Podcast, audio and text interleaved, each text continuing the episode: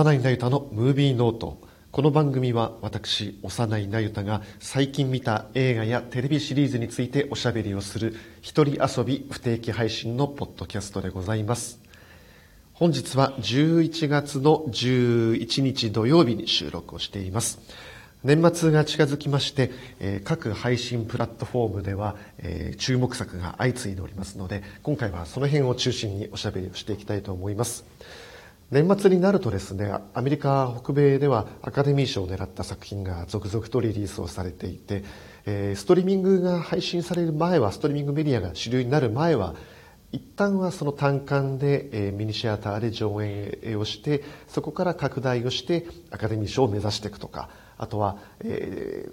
小さい映画館だけで、え上映をして口コミで話題を広げてなんとか非評価賞を取ってそこから、えー徐々にアカデミー賞を目指していくというような形態が主だってはいたんですがストリーミングが主流になってからはですね一応アカデミー賞の規定を満たすために劇場公開はするけれども、えーその後はすぐ配信でも、えープラットフォームでも、えー配信をして、えーとにかくたくさんの人に見てもらって話題作りをしていくという傾向が最近の賞レースの傾向かなというふうに思います。はいでストリーミングはですねとにかくまあ日本で、ね、何かしらのストリーミングを使っている人は分かると思うんですがもう各プラットフォームはまるで宣伝をほとんどしないのでこんなのあったんだというのが多いんですね。で僕全く見逃していたというか知らなかったんですけれどもディズニープラスで配信をされているクイズレディというのが面白かったんですこれはですねオークワフィナ、えーフェアウェルとかシャンチーとかクレイジーリッチに出てるあのアジア系の背のちっこい女優さんですね。あのダミ声で喋ってる女優さんですね。彼女とそれからサンドラ・オーグレイズ・アナトミーとかキリング・イブとかテレビシリーズで主に活躍をしているやはりアジア系の女優さんですね、えーこの二人が姉妹役で共演をしている、えーコメディ映画です。で姉妹役といってもですねこの2人実は17歳も年齢差があるんですね。劇中では10歳差ってことになってるんですけれどもオークワ・フィナよりサンドラ・オーの方が17歳年上です。でこの姉妹がですねアジア系の移民一世、えーごめんなさい移民二世かという設定なんですけれども大桑フィナは、えー中国系と韓国系のご両親からの子供なんですね実際にはでサンドラ・オーは韓国系で、えーカナダに渡ったお父さんお母さんの子供というのが実生活での、えーかえー彼女らの出出生のルーツなんですね。はい。で、この二人はその中国系の移民という設定で出てきます。はい。で、このお母さんというのが老人ホームに入ってるんですけれども、このお母さんがですね、あの、ギャンブル好きの困ったお母さんで、で老人ホームから脱走してしまったんで、とりあえず来てくれって言われて、久々にその家族が集合することになるんですよ。で、大桑ひなはですね、すごく控えめな性格をした女の子で、職場でももうオフィスの端っこのパーテーションに囲まれた席で一人で淡々とジムをしているような、もう空気みたいな扱いをされているような女の子なんですね。で、もう一人のサンドラをお姉さんの方はですね、とにかく派手好きな性格で、で自分はもういつかスターになるんだとか言って、家を飛び出していったまま帰ってこなかったようなお姉さんなんですね。で、もう結構いい年のはずなのに、ものすごいなんかもう若いティーンのギャルみたいな格好して出てくるという、このサンドラ・オーのですね、明けっぴろげなコメディ演技が炸裂しててめちゃくちゃおかしいんです。でオークワ・フィナといえばね、さっきタイトルあげましたけれども、クレイジー・リッチの主人公のお友達とかですね、そのシャンチーに出てくる主人公のお友達、みんなお友達だな、とかですね、とにかくもう、昔からのダチ、隣に住んでる幼なじみという、そういうとにかくフレンドリーで明るいキャラクター、も、友達に一人は大桑ひながいたら最高だねっていう感じのキャラクターばっかりを演じてるような感じのイメージもあるんですが、一方で彼女がゴールデングローブ賞でもあの賞を取ってます。あの、フェアウェルという作品がありましたけれども、こういう作品見るとですね、すごく芝居のうまい女優さんだなっていうのがあるんですね。このフェアウェルでも今回の、えークイズレディでもですね、非常にその控えめな女性、彼女多分もともと素なんだろうけど姿勢が悪いんですよちょっと猫背気味なんですけれどもその猫背にですねすごくその人が誰もが抱えている孤独感とかそういう寂しさとかがにじまにじませていてですねとても味わいがあるんですねでこのオークア・フィナ扮する主人公はですね唯一の楽しみは子供時代から毎日毎日見ている長寿クイズ番組を見ることが楽しみなんですよ。で、このクイズ番組が大好きで毎日見てるせいで、もういろんな知識が頭の中に入っている。だからもう今のそのクイズ番組を見ていても、バンバンバンバン、その回答者よりも先に回答が出てきてしまうんですね。で、このサンドラ・オーフンするお姉さんがたまたまいたずらでその動画を撮ってアップしたらですね、そのクイズレディーとして人気が出てきてしまって、いよいよその大好きなクイズ番組に出場することになるというコメディなんです。で、えー、ロードムービーの形もとってますね。えー、二人がそのフィラデルフィアや、えー、ハリウッドに、えー、移動していくという、えー、ロードムービーにもなっていてで伝統的なアメリカ映画のロードムービーでありながらそのフロントラインをアジア系の女性女優二人が張っているっていうところがすごく新しいなというふうに思います。はい。あと、キャストで面白かったのはですね、ウィル・フェレルが出てるんですね。ウィル・フェレルがこのクイズ番組の司会者の役をやっていてですね、珍しくおふざけなし、真面目なウィル・フェレルなんですよ。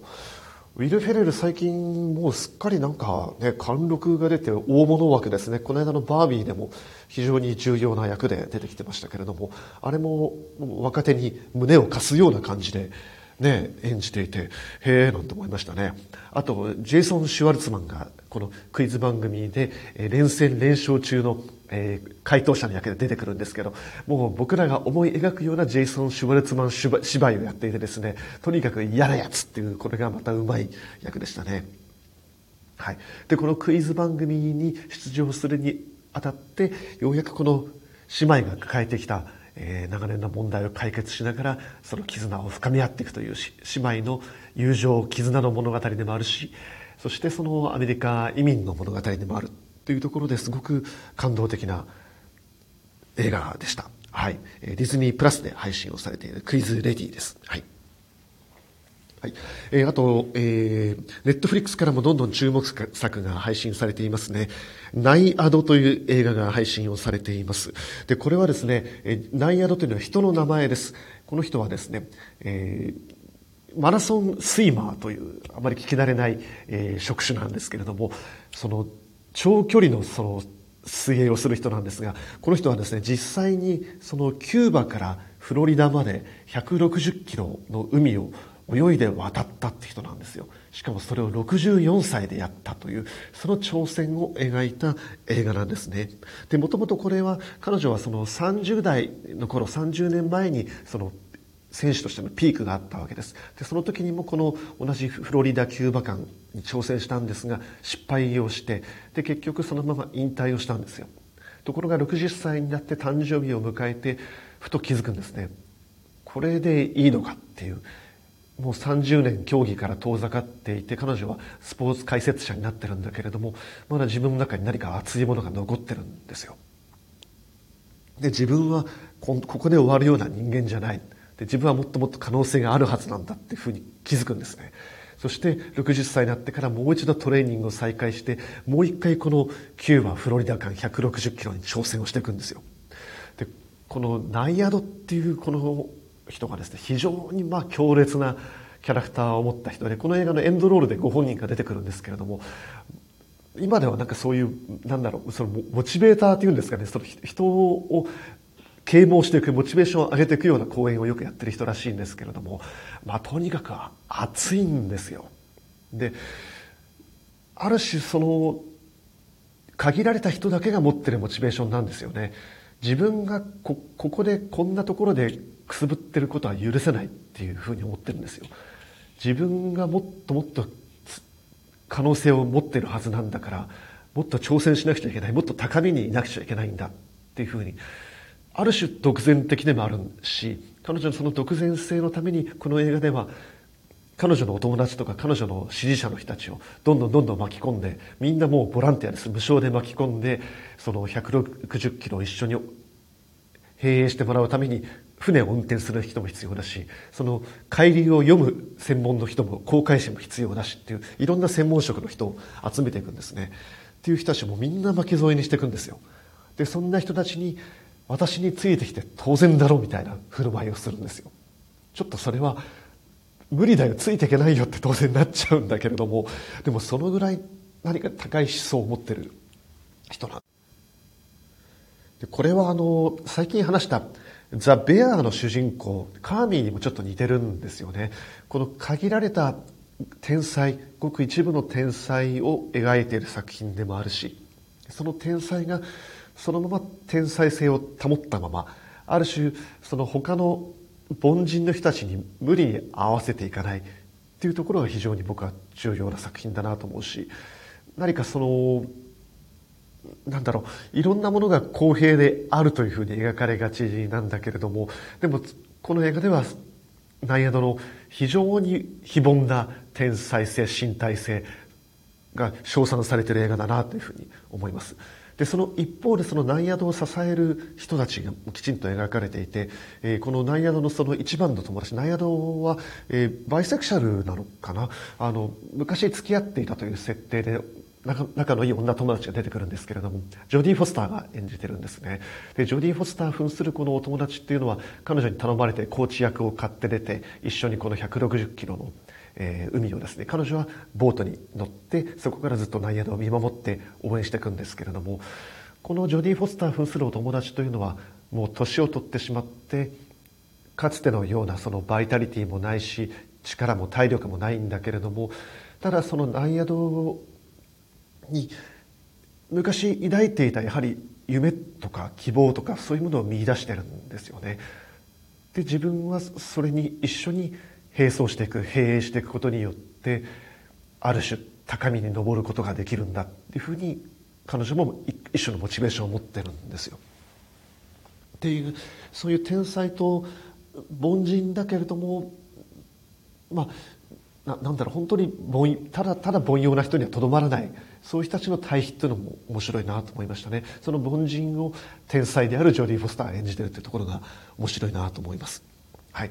で、ナイアドを演じてるのはアネット・ベニングという女優さんですね。もう大女優です。え、アカデミー賞には4度ノミネートされてますね。で、えー、今までの作品だと代表作だグリフターズとかアメリカン・ビューティー、華麗なる恋の舞台で、キッズ・オール・ライト、あと 20th センチュリー・ウーマンという、もう名だたる代表作がある大女優です。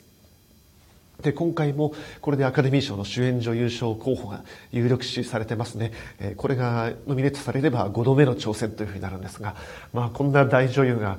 ね、今まで4度ノミネートされながら取れていないというのが、まあアカデミー賞の怖いところだなというふうになりますね。はい。ジョディ・フォスターの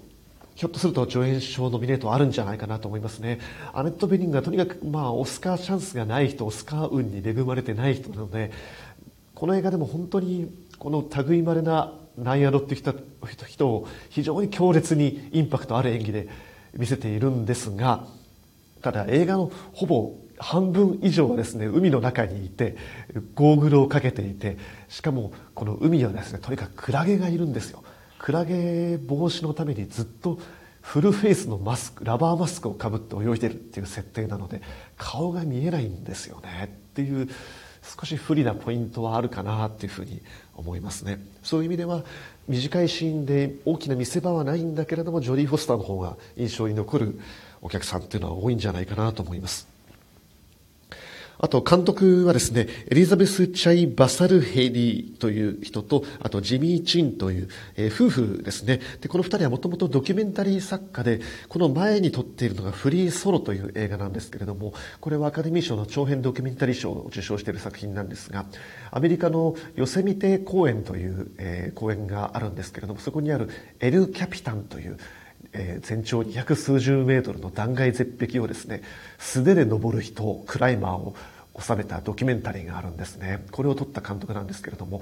というところからも分かるようにですねやはりもう非凡な行いをする非凡な挑戦をする人をずっと映してきた作家ですね。このフリーソロっていうのは本当に撮影技術的にもものすごい映画なのでぜひあのディズニープラスで配信されてるのでぜひ一緒に見てみて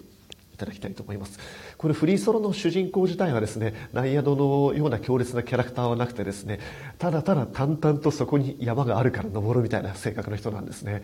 ただ、あのこの監督コンビは今回長編劇映画として初というふうになるので、同じモチーフをずっと撮ってきてる作家ではないかなというふうに思います。はい。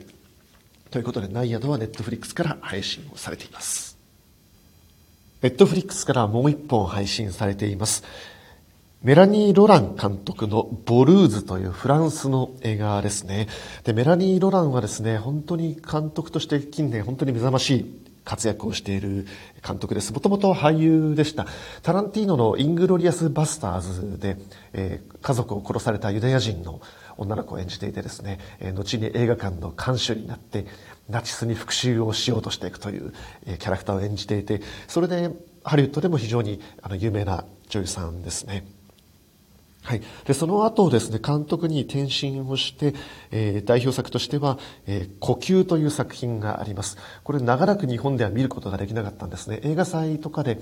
特集上映とかでたまに上映をされていただけで僕それで1回だけ見てるんですけれどもこれがですね12月にようやくスターチャンネルで日本初放映されるということでこれ超貴重だなと思いますのでぜひあの見れる環境がある人は見ていただきたい。これはもう録画必至ですよ。でこの呼吸っていうのはどんな映画かっていうとですね2人のその女子高生の話なんですね。で1人はジョセフィーヌ・ジャピという女優さんが演じてるんですが非常にその引っ込み思案で喘息の、えー、病気を抱えている女の子なんです。でもう1人転校生でやってくるルー・ドゥラージュという女優さんがいるんですけれども彼女は非常にその活発で激しい性格をした女の子なんですけれども2人が読んだことから仲良くなっていってというその2人の女の子の友情の物語なのかなと思って見ていたらですねそこからだんだんだんだんおっかない話になっていくんですよ。この2人の友情が壊れていくというのを取っていく、まあ、心理スリラーになってるんですね。でこれは本当に怖くて怖くてラストシーンも本当に素晴らしくてですね。わメラニー・ロランすげえぞというふうに思ったのがこの「呼吸」という作品だったんですね。で彼女の作品としてはとにかくいろんなジャンルを撮ってるところですね。その後は、えー、アメリカではガルベストンという作品を撮っています。これはハードボイルドフィルムノワールですね。でベン・フォスターという俳優さんとそれからエル・ファニングが共演しています。でベン・フォスター扮するヤクザ者の男がエル・ファニング扮する少女娼婦の女の子を守りながら、え、マフィアと戦っていくというもう典型的なフィルムノワールハードボイルドものなんだけれどもこれをメラニー・ロランが本当に端正にストイックに撮っていてですねあの彼女のでいつも彼女のイメージとしてはあのロングヘアを後ろでちょっと束ねてるようなイメージがあるんですけれどもそういうキリリとした顔が、ね、見えてくるような作品で非常にかっこよかったですね。という具合に本当にいろんなジャンルを取ってきてる監督です。あと特徴ともう一つの特徴としてはですね非常にあの若手女優の使い方がうまいところですね。呼吸の時もジョセフィーヌ・ジャピとルードラージュ。それからガルベストンではエル・ファイングとあと映画の終盤ではですねあのリリー・ラインハートという女優さんも出てきてですね非常にあの若い女優さんの使い方がうまいなというふうに思います。で今回のボルーズではですねアデル・エグザル・コプロス難しい名前ですけれどもあのレア・セドゥと共演したアデル・ブルーは熱い色に主演をしていた女優さんですね。彼女と共演をしています。で、今回のボルーズというのはですね、アクション映画なんですよ。あの、メラニー・ロランはですね、シックス・アンダーグラウンドというマイケル・ベイの映画にも出ていてですね、インタビューを読むと非常に楽しかったって言ってるんですね。なかなかちょっとね、メラニー・ロランとマイケル・ベイって相性いいのかと思ったりするんですけれども、メラニー・ロラン結構、まあ多分監督としていろんな現場を見たい場数を踏みたいって気持ちもあるんでしょうね。積極的にアクション映画もよく出てる人で。でこのシックスアンダーグラウンドマイケル・ベイ現場からもだいぶフィードバックを得たんじゃないかなっていうのがインタビューから感じ取ることができました。なのでこのボルーズはですねシックスアンダーグラウンドマイケル・ベイ経由フランスアクション映画なんですよ。でメラニー・ロランとアデル・エグザル・コプロスのコンビ2人がですねキャッツアイみたいな感じなんですね。その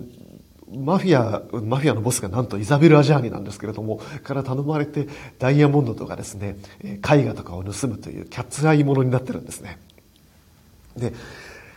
アデル・エグザル・コプロスはスナイパーなんですよ。彼女がもうね、スナイパーライフルを持ってガンガン狙撃して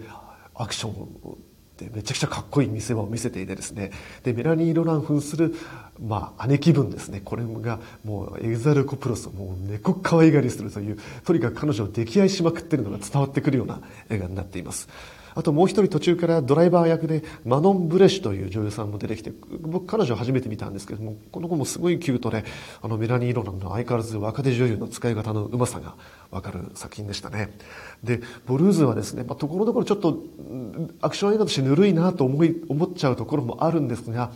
とにかくユーモア、もうギャグが満載、そして新しいアイディアが満載で、面白かったのがですね、このエグザル・コプロスが刺客と室内で肉弾戦をするシーンがあるんですがこの刺客の登場するシーンが全く意外でそしてこの刺客も自分よりはるかに背の高い黒人の刺客をですねエグザルコプロスがある方法でめった打ちにするというすごいシーンがあるんですけれどもこのアイデアも本当によくできていてですねあの非常にメラニー・ロランアクション映画監督としてもまたね幸先がいいなというふうに思いますね。なんかこういうフランスのあのちょうどいいアクション映画ってなんか昔はよくありましたよねアラン・ドロンとかあのジャンポール・ベルモンドとかの時代からもよくあったああいう程よく娯楽性が高く程よくハードボイルドでそして俳優の魅力が生きていてという伝統的なフランスアクション映画の系譜をなぞっているような風に見えることができました。はい。ということで、ボルーズはネットフリックスから配信中です。もう一本紹介しましょう。Apple TV プラスから配信されているフィンガーネイルズという映画を見ました。これはですね、僕がもう今一番次の作品が楽しみな、一番次回作を見たい俳優が勢ぞろいしているので楽しみにしていたんですね。一人はジェシー・バックリーです。最近だとウーマン・トーキング、それからメン、あとはロスト・ドーターアカデミー賞の助演賞にノミネートされましたね。それからネットフリックス映画のもう終わりにしようとか、最近注目作が多い女優さんです。それからもう一人はリズ・アーメットですね。やはり彼もサウンド・オブ・メタルでアカデミー賞候補になって、あとは最近だと、えー、代表作だとローグ・ワンとかですね、それからあと、えー、ナイト・オブ・キリングとかですね、えー、代表作がある俳優さんですね。そしてみんな大好きザ・ベアーのジェレミー・アレン・ホワイトがようやく長編映画にも本格的に出演を始めています。彼は今年はですね、A24 から、えー、フィンガーネイル、フィンガーネイルじゃない、アイアン、アイアンクローだ。爪違いだ。アイアンクローという作品にも出ていて、これが今年のアカデミー賞の有力候補というふうに言われていますね。えー、アイアンクローというあの、プロレスの技がありましたけれども、あれの元祖ですね、あの技を出した、えー、プロレス兄弟たちの話の映画に出ています。で、フィンガーネイルズはですね、これ恋愛映画なんですが SF 映画でもあるんですよ。で、この映画だと近未来はですね、恋愛、あお互いの愛情値が、愛情が値になって数値で測定できる世界になってるんですね。いいですね。だから、なので相手と両思いかどうかっていうのを検査することができるんですよ。で、付き合ってるけれども、結婚してるけれども、本当にお互い愛し合ってるかどうかわからないとか不安になっちゃった人たちがその検査を受けに行くんですね。そうすると何点かいろんなその調査項目、検査項目があるんですよ。質問があったりとかですね。二人でそのワークショップを受けたりするんですね。目隠しをした状態で、